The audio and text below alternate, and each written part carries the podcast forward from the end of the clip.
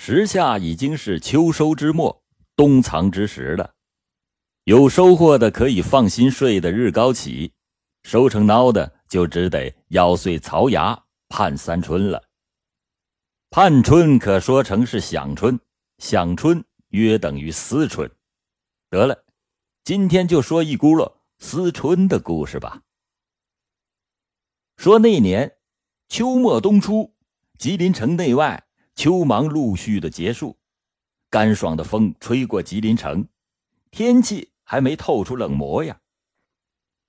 吉林城西关来了一个戏班子，落脚在德胜门外。大名鼎鼎的新庆戏院，这个戏班子据说是从关里来的，是北平还是天津，没人计较。街头巷尾却都为这戏班子里的一个角儿嚷嚷的如迎明文教。怎么说呢？这个角儿牌亮呗。这个角在城里露面，那都算是惊鸿一瞥。只有去警察分所拜山头那天。可让西关的老少爷们们看个饱。但见那角身材修长，不胖不瘦，眉若柳叶，目如朗星，唇红齿白，面似银盆，那真是男人见了如睹貂蝉貌，女人见了似窥潘安颜。总之，举手投足别有一段风流萦绕其间。当天晚上，北山饭店的跑堂又传出了一个爆炸性的新闻。说这个角啊，名叫金淑玉，是个旦角他在饭店宴请警察分所的所长以及街面上的一众人物时，大家伙啊，非得让他先亮亮嗓子。于是这金老板就破了开场前不露嗓子的例，唱了两句。虽说只是两句，还是清唱，但差点啊，没让在场的人都尿裤子。怎么就这么邪乎？跑堂的说了：“嘿，没听到的认为我瞎白活，可那声音你一听，真就是金酥骨麻、飘飘欲仙，跟抽了几泡上等的红皮阿芙蓉一模一样。在这里，老欧悄悄的告诉你，这红皮阿芙蓉那可是产自马来西亚的上等大烟土。坊间这么一传，金老板的名声那可就不得了了。”新庆戏院也改了当天唱、当天印戏报的规矩，提前用粉、黄、绿三种颜色的八开粉帘纸开印了金老板的戏报，铺天盖地的发给吉林城各大饭馆、浴池、旅店、商号，卯着劲儿要让金老板的首场演出放炮。这如五彩雪片一样的戏报在吉林城五杆十行铺散开来。守着新庆戏院借饼儿，自然也不能落下。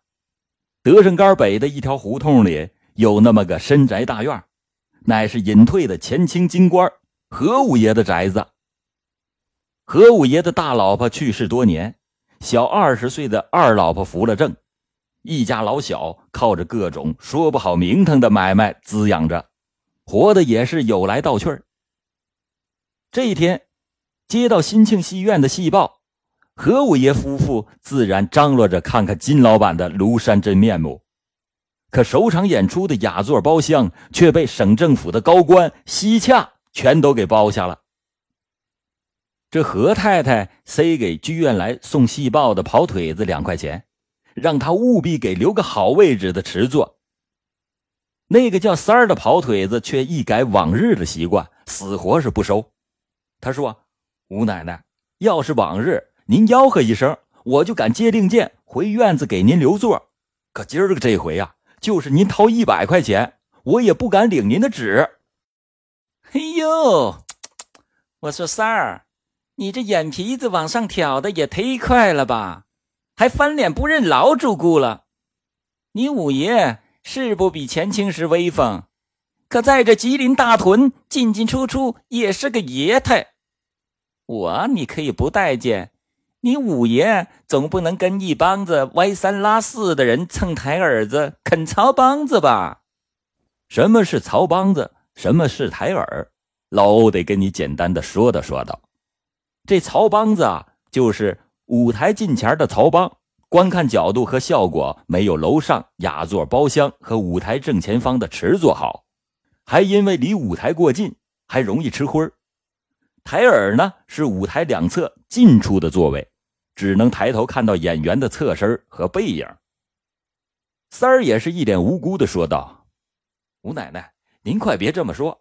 但凡我三儿有一份力量藏着掖着，老天爷让我屁股蛋子上钉疮套钉疮，首场啊，真是没好位置了。”五爷一旁也忍不住插话：“三儿就不是那么没能个的人，他绝技不落忍看着他五爷在曹帮里群巡，他五爷我也不是土咖了，卖力放炮的首场不看。”去听那不咸不淡的二茬子戏。两口子你一言我一语，弄得三儿是一脸为难。临末了，只扔下一句：“我尽力去办。”便落荒逃出了何家。看着三儿也没一句准话，五爷又是搓手，又是敲打桌上的戏报，一副抓耳挠腮的猴急相。倒是吴奶奶嫣然一笑说：“这戏票啊。”还得让大翠儿去找三儿办着，主子都办不成的事儿，你还让个丫头去？你不懂，就得大翠儿去才行。你以为三儿次次都是上行下派才来咱家的？呵呵，咱俩呀，肯定能舒坦的看了这场戏。您就请考吧。天擦黑时，大翠儿果然拿回两张票。何五爷眼睛放亮。忙不迭的问是什么位置，大翠儿满脸绯红，低头吞吞吐吐的说是池座，只是位置稍微有一点点偏。五爷把眼睛一瞪，问是哪个不识好歹的跟自己抢位置。大翠说好像是老西洽手下的翟副官。五爷一愣，卡巴卡巴眼睛，低头拿着戏票进了屋里摆弄去了。吴奶奶随手拿出一张五元的钞票，塞给了大翠儿：“给你，事儿办的这么漂亮，也不能让你白吃了三儿那小犊子的亏。”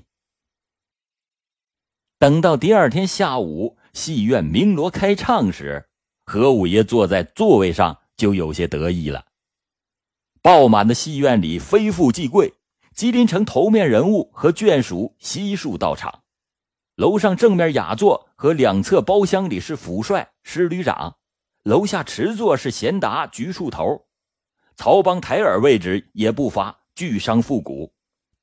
那个号称中国通的日本戏迷老佐藤，领着几个日本男女，也没五爷坐的靠前更让五爷从里到外美的是，自己和吴奶奶穿着醒目，自己宝蓝色的大褂，吴奶奶墨绿色的旗袍。坐在一大面子军装和俗粉中，特别的扎眼。哎，特别是吴奶奶，虽然说已经是三十开外，不是啥黄花大闺女，可脸盘子俊秀，怀中抱着通身雪白、名叫雪月的波斯猫，举手投足、一颦一笑都散发着一股贵气。五爷早就偷眼看到楼上的张府帅和老西洽伸脖子向自己这边张望。指指点点的，想必不是议论自己，就是谈论自己媳妇儿。开台前的三通鼓响过，磨蹭时间的跳夹关蹦完，但见金淑玉装扮齐整，半念半唱那含情带韵的引子，如仙女临凡般。一上场，全场霎时是鸦雀无声。所有观众一水儿的发出这样的感叹。世上果然有如此曼妙的天音呐！卖手巾板的撇丢了物件，卖瓜子花生的撒了吃吃。刚才还七吵烂痒的台下，霎时的安静下来。哎，也别说安静，还有稀溜稀溜声，此起彼伏。这是怎么回事呢？原来呀，台下不分男女，都口水见多，咽唾沫呢。咱五爷也老实了，刚刚还萦绕满怀的。那可笑的自尊立刻亮的冰消瓦解。什么宝蓝色的褂，墨绿色的袍，什么通身雪白的波斯猫，在金老板滚珠落玉的天籁之音里，在金老板如天女绕梁般唯美身姿前，只能做臣，只能做沙，根本就不值得一提。五爷甚至觉得自己快到一甲子的肉皮囊和那唱音调门比都不值得珍惜，那叫什么来着？啊，对了，都是该扔的货。随着锣鼓胡琴铿锵低压，金老板是边唱边舞，台下的人也是随之荡漾。你还别不信我用“荡漾”这一词儿，稍加留意，你不难发现，这台下不止一个人，竟然随着台上金老板的动作和节奏，就如海草海草般的摇来摇去。咱五爷更是神魂颠倒，听着听着，心中就生出些许冲动。恨不得冲上台去，把金老板抱回家，扔进自己的被窝。五爷偷偷瞄了一眼旁边的吴奶奶，那吴奶奶正咬着下嘴唇，目不转睛的痴望着台上的金老板，一手死死的抱住雪月，另一只手如苍蝇魔爪一般，咔咔的挠着雪月后背的皮毛。也不知金老板在台上唱的是哪朝哪国。也不知金老板办的是怎个红颜巾帼，台上像妖仙下蛊，台下如同被施法做肉，一个个如醉如痴着跟着金老板的声音身段梦游，似乎马上要唱到哪个怨妇思夫一折戏时，唐罗乍歇之际，新庆戏院里猛听得一声撕心裂肺的猫叫，这叫声凄冷哀清，如幼童啼，似婴儿嚎。猫叫又被剧院下方埋着的好多口巨缸拢着回音传到四下，只把满剧院若梦未醒的看客们惊的是周身剧颤，坠落云端。本来在何五奶奶怀里抱着的波斯猫雪月，莫名其妙的嗷的一声，跃跳出吴奶奶的怀抱，三步并作两步窜上了金老板的舞台。这雪月蹲坐在台上。歪着脖子冲着金老板叫起了秧子，众人惊恐之余还来不及喧哗，但见这金老板轻起碎步，不慌不忙走到台边，一手掐腰，一手起兰花，点指着雪月念道：“奴在后园看折花，怎遇得你这个小冤家？你不在庭前随蝶舞，你不在榻上把绣球拿。哎呀呀！”却进前来，害奴这痴心被你抓，可恼我的小冤家，还不快快滚回家！好，好，好！金老板弯腰去抱猫时，整个戏院里好。声不断，掌声雷动。原本一个坏菜喊通的突发事件，竟然被一段即兴的莺声燕语自然化解。这喊通就是喝道彩。眼见金老板向台下递猫，何五爷和何五奶奶竟然正呵呵的一起跳起身，冲向台前，都盼着自己能从金老板手里接过雪月。可谁成想，旁边有个身影更快，这个人大步流星来到台前，皮鞋跟一磕，啪，抬手一个军礼，从金老板手里接过波斯猫。金老板抛了个媚眼，转身回到台中央，鼓乐声便又响起来了。台下何家两口人这个气呀！好端端的一个亲近金老板的机会，被哪个欠灯给夺取了。这何五爷撸胳膊挽袖子不接波斯猫，反倒列架子要掐死那个截胡的。可定睛一瞧啊，何五爷立马就蔫了，缩头缩脑的缩回了座位。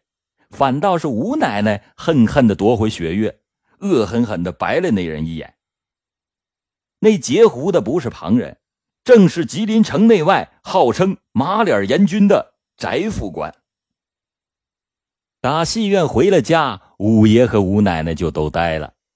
俩人无论在炕上还是地下，眼睛总是失神的望着前方，茶不思饭不想，魂魄不知被哪尊神、哪座庙给拘去了，弄得一家是噤若寒蝉，处处小心翼翼。反倒是那波斯猫雪月。不春不秋的叫起了秧子，而且不是公猫叫秧子该有的那种嘶吼，反倒是如同母猫一样拖着长枪，慵懒着淫荡着嚎个不停。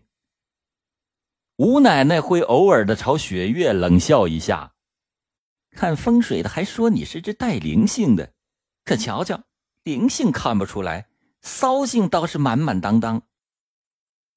接下来几天，五爷就如同上足发条的机器玩具，场场不落。只要是金老板的戏，务必前去捧场，整个人跟长在新清戏院一样。吴奶奶则一个人在家，嘴上不说不愿意和天天咽口水，说梦话都跟金老板调情的何五爷一出门可心里却总惦念着那风姿绰约的金老板。白天盼着金老板突然登门来个郎情妾意，夜里呀盼着金老板悠然入梦，弄个你侬我侬。越想吴奶奶就越心焦，越心焦雪越就越好。几个来回吴奶奶就恼了。平日里能当亲儿子溺爱的波斯猫，如今看着嗷嗷乱叫的德行，就恨不得去踩上几脚。好端端的，凭什么金老板抱的是你，不是我？你叫就叫，还非得趴在南窗，冲着新庆戏院嚎。你多咱看我趴玻璃窗，浪声浪气的喊金老板，金老板了。再叫，再叫就找那日本兽医给你阉了。